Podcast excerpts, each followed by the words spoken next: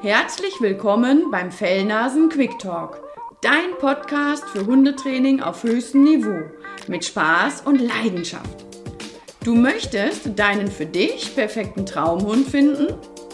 Du hast deinen Traumhund schon bei dir und möchtest mit ihm eine großartige Beziehung aufbauen, gemeinsam durch dick und dünn gehen, dann bist du hier genau richtig. Lass dich inspirieren und genieße mich, Simone Isenberg von Two for More und natürlich Mabel, meine Goldie-Dame und weltbeste Mitarbeiterin.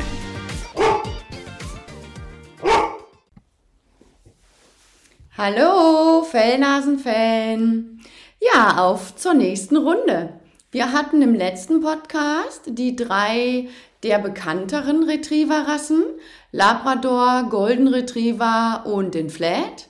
Und heute geht es um die weniger bekannten.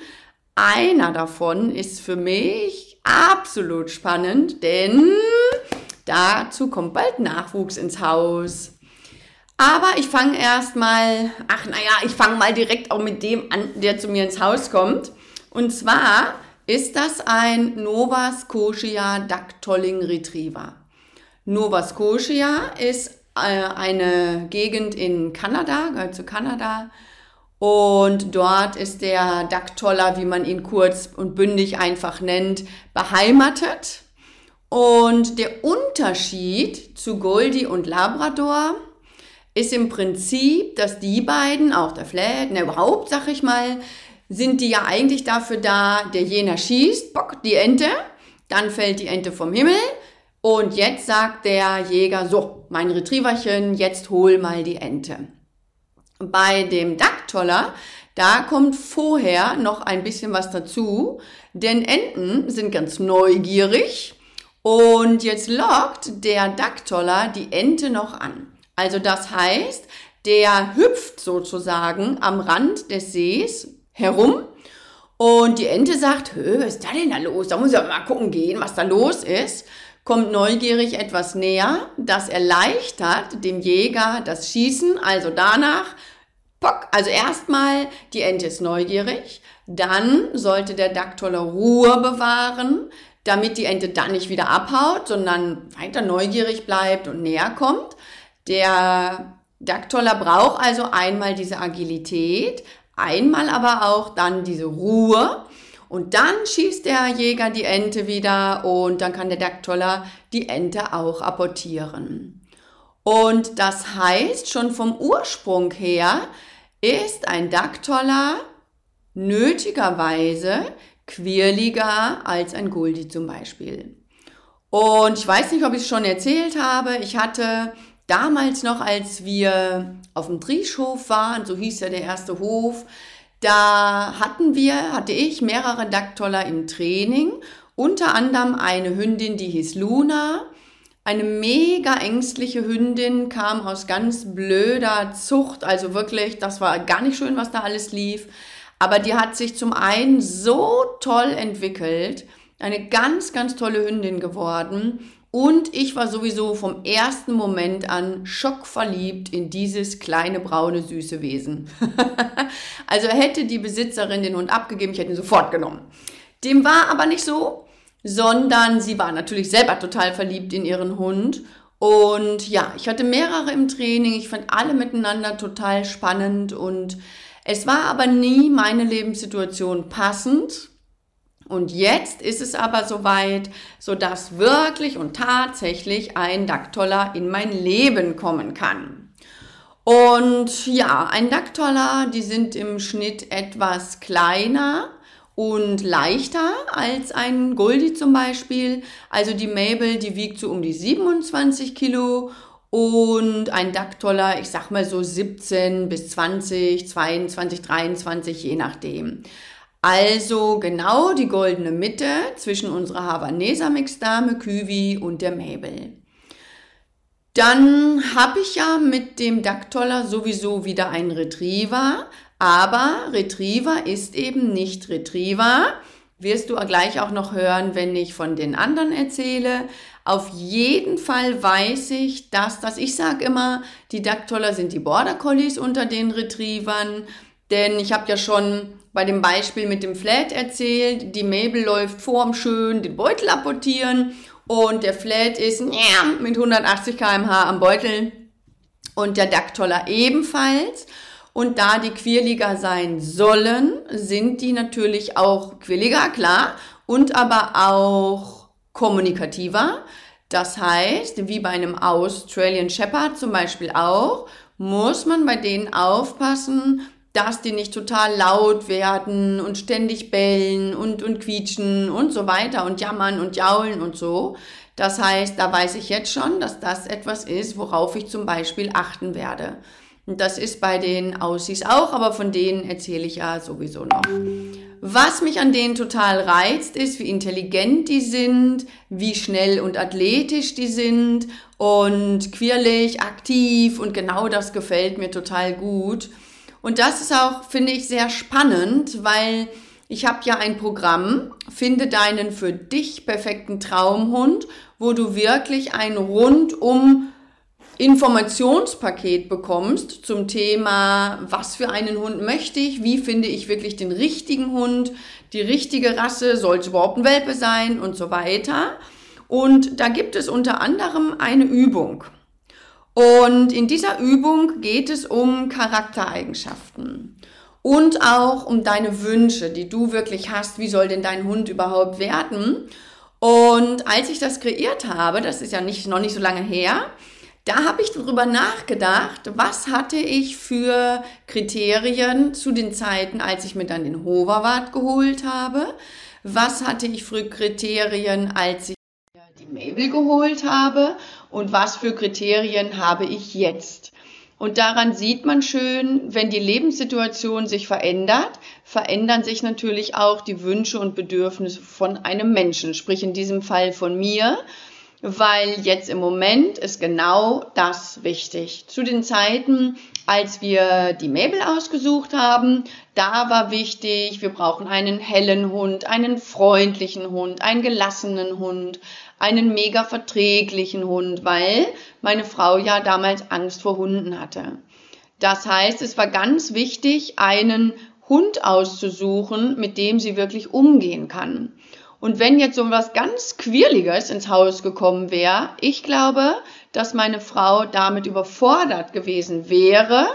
Infolgedessen haben wir uns für einen Goldie entschieden und das waren damals die Kriterien und das war auch damals richtig.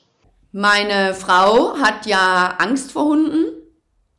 Inzwischen eigentlich nur noch wenig, aber so ganz sicher ist sie mit anderen Hunden nicht. Deswegen hat sie sich ja auch für einen kleinen Hund entschieden.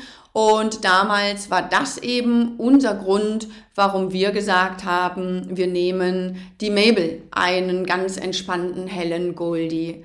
Und heute ist es aber anders. Meine Frau hat nicht mehr so viel Angst und meine Kriterien sind jetzt nicht mehr vor allem ruhig und lieb und gelassen, sondern jetzt bin ich in einer Phase, wo ich sage, ja, es darf mal wieder Leben in die Bude kommen, ich darf mal wieder eine Herausforderung haben. Dem Mäbelchen, ja, dem ist auch irgendwie ein bisschen langweilig, die darf auch mal wieder eine Herausforderung haben. Wenn ein Welpe, dann jetzt noch, weil sie hat noch Lust auf kleine Nervensägen, aber ich merke, die Lust wird weniger und sie soll auf jeden Fall noch Lust auf den kleine Easy haben und deswegen ist jetzt die passende Zeit. Und jetzt darf es eben auch ein quirliger Hund sein. Sprich, ich kann mir jetzt meinen schon lange gehegten Traum von einem Dacktoller erfüllen.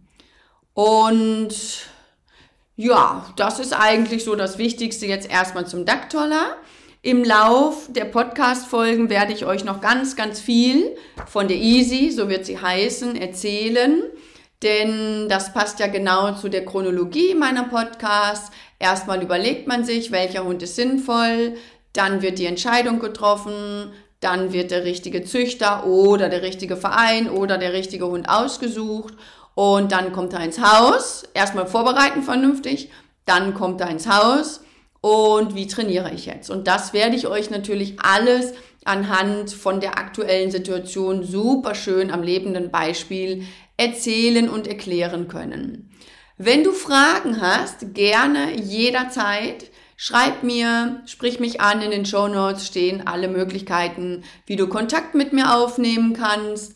Und ja, da freue ich mich immer sehr an reger Beteiligung. Also wenn du Fragen zu dem Thema finde den richtigen Hund für dich und zum Training hast, melde dich sehr gerne. Aber jetzt erstmal weiter zu der nächsten Retriever-Rasse. Das ist der Curly Coated Retriever. Wie der Name schon sagt, haben die so ein bisschen Löckchen. ja, die haben nicht so glattes Fell, sondern wirklich so belockt. Und ich persönlich finde, das sieht voll witzig aus. Ein Curly Coated, ich hatte tatsächlich mal diese Rasse im Training, aber ganz extrem selten, muss ich sagen. Also, ja, die sind nicht so modern. Und ich weiß gar nicht, wie viele Züchter gibt es hier in Deutschland? Gibt es überhaupt Züchter hier in Deutschland? Also es ist zwar tatsächlich die älteste der Retriever-Rassen, aber es ist auch die seltenste von allen mit. Also ja, von daher aktuell habe ich da keinen im Training. Ich kann dir aber sagen, dass die so ein bisschen Ähnlichkeit mit einem Pudel haben und dass die, ach, das sind eigentlich ganz nette Hunde, würde ich sagen. Also, die kann man so ein bisschen mit einem Goldie vergleichen. Die sind kräftiger auf jeden Fall, finde ich. Und früher war es so, dass die nicht nur als Jagdhund gedient haben, sondern auch als Schutzhund. Die sollten auch wirklich gegen Wilddiebe aktiv werden und sollten auch Haus und Hof auf jeden Fall beschützen. Dann haben wir die letzte der Retriever-Rassen, Chesapeake Bay Retriever. Und das ist auch ein Retriever, aber absolut kein Anfängerhund. Ursprungsland ist die USA. Sie gehören auch, wie die Retriever alle, zur Gruppe der Apportierhunde. Aber die Chassis die erinnern mich eher an einen Hoverwart als an einen Retriever.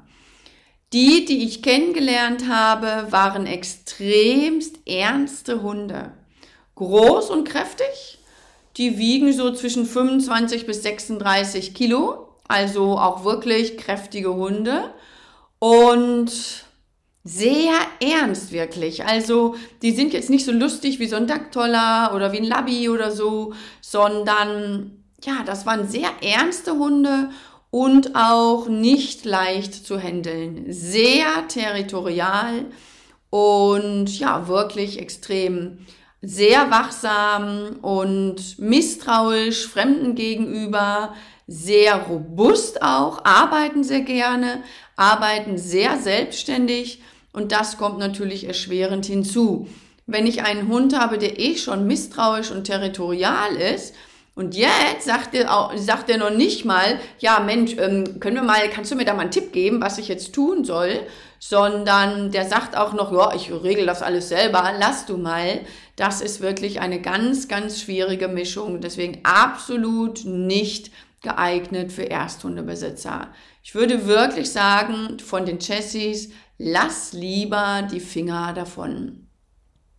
Die Züchter, die ich kennengelernt habe, die gehen da sehr korrekt mit um, gehen da sehr seriös mit um und sagen auch wirklich, dass, dass du keinen Hund nehmen sollst, wenn sie merken, du bist Anfänger. Und das ist auch gut so. Also die sind wirklich, die müssen in die richtigen Hände kommen und deswegen finde ich es sehr gut, dass die Züchter da wirklich streng sind und gut aufpassen, dass da die richtigen Menschen an diese Rasse kommen. Ja, diese Folge ist recht kurz, was die drei weiteren Rassen angeht. Deswegen recht kurz, weil alle drei sehr selten sind und auch nicht unbedingt alle drei miteinander nicht unbedingt in Ersthundebesitzerhände gehören. Der Jesse, eben weil er so extrem territorial und misstrauischer ist. Ich kann dir sagen, ein Hoverwart ist schon eine Nummer und jetzt noch ein Jesse. Also das, tu dir das nicht an. Der Curly, weil er eben so selten ist, dass es auch schwer ist, an diese Rasse dran zu kommen. Und ja, also wenn das für dich spannend ist, such gerne mal danach. Aber ja, dann ist auch eigentlich die Möglichkeit gut, alternativ einen Flat, einen Labrador oder eben einen Goldie zu nehmen. Bei dem Ducktoller ist es ähnlich. Die Züchter passen da sehr gut auf, dass die wirklich in die richtigen Hände gehören, in die richtigen, in die richtigen Hände kommen. Sehr, sehr wichtig auch, weil die sind unheimlich süß, klein, süß, erinnern an so einen lustigen Fuchs. Und von daher verliebt man sich schnell in diese Rasse, weil man sich halt gerne und schnell ins Aussehen verliebt. Da aber, ja, wirklich, sei da vorsichtig. Ist auch gut so, dass die Züchter da streng sind. Kein Hund für Ersthundebesitzer.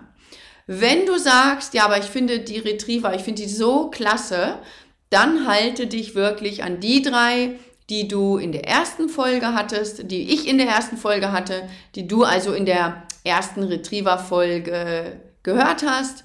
Und da bist du auf jeden Fall auf der sicheren Seite. Bei dem Goldie, die haben ja sehr dichtes, langes, festes Haar. Da und auch bei dem Flat, da musst du sehr darauf achten, oder was heißt sehr darauf achten, da ist es einfach so, dass die sehr stark haaren.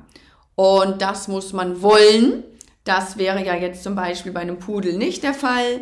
Ist auch ein großer Hund, aber die Haaren eben nicht so stark. Und das ist schon wirklich bei den Goldies sehr. Und bei mir dann demnächst doppelt, weil auch ein Dacktoller hart natürlich. Zum Glück ist es aber so, dass beide jetzt nicht, wer weiß, was für eine Pflege brauchen.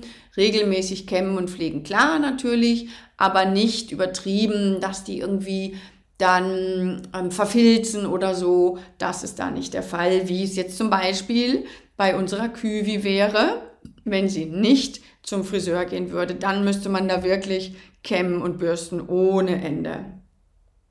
Bei dem Flat hast du eine tolle Rasse als Ersthundebesitzer. Da ist es halt nur, der ist einfach aufgedrehter als der Goldie und quirliger als der Goldie. Und bei dem Labrador, da musst du halt wirklich sehr gut gucken, aus welcher Linie, aus welcher Zucht möchte ich diesen Hund jetzt haben.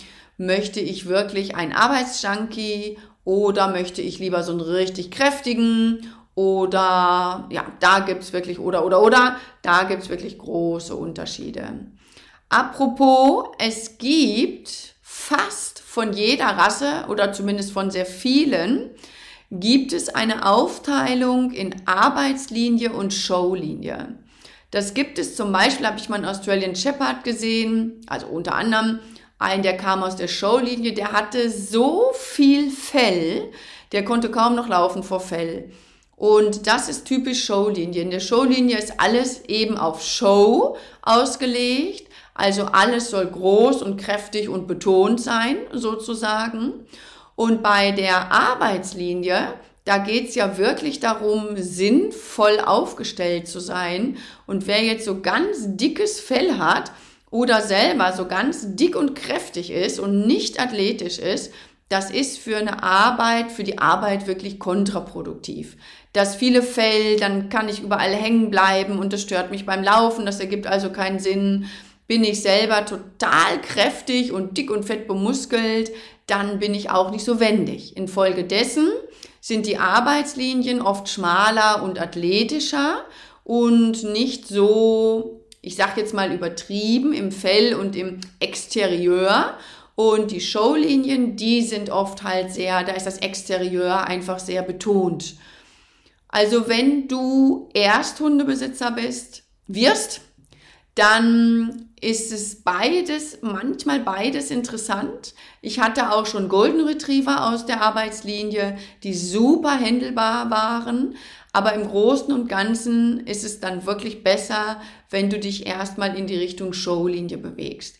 Frag bei den Züchtern auf jeden Fall nach ob die arbeitend ähm, gehandelt werden, ob die aus der Arbeitslinie sind, was das bedeutet, wie die drauf sind. Guck dir die Hunde wirklich an, vergleich das, vergleich mal Show und, und Arbeitslinie und ähm, dann siehst du schon, diesen großen Unterschied. Ja, damit haben wir die Retriever fürs erste Mal durchgesprochen. Wenn du Fragen an mich hast, melde dich sehr gerne. Und dann würde ich jetzt sagen, viel Spaß dir weiterhin erstmal beim Stöbern und Überlegen zum Thema Mein Traumhund kommt bald ins Haus. Weiter geht's mit einer ganz kleinen Rasse. Nächste Runde macht, machen die Gesellschaftshunde. Und bis dahin sage ich dir eine schöne Zeit. Bis bald.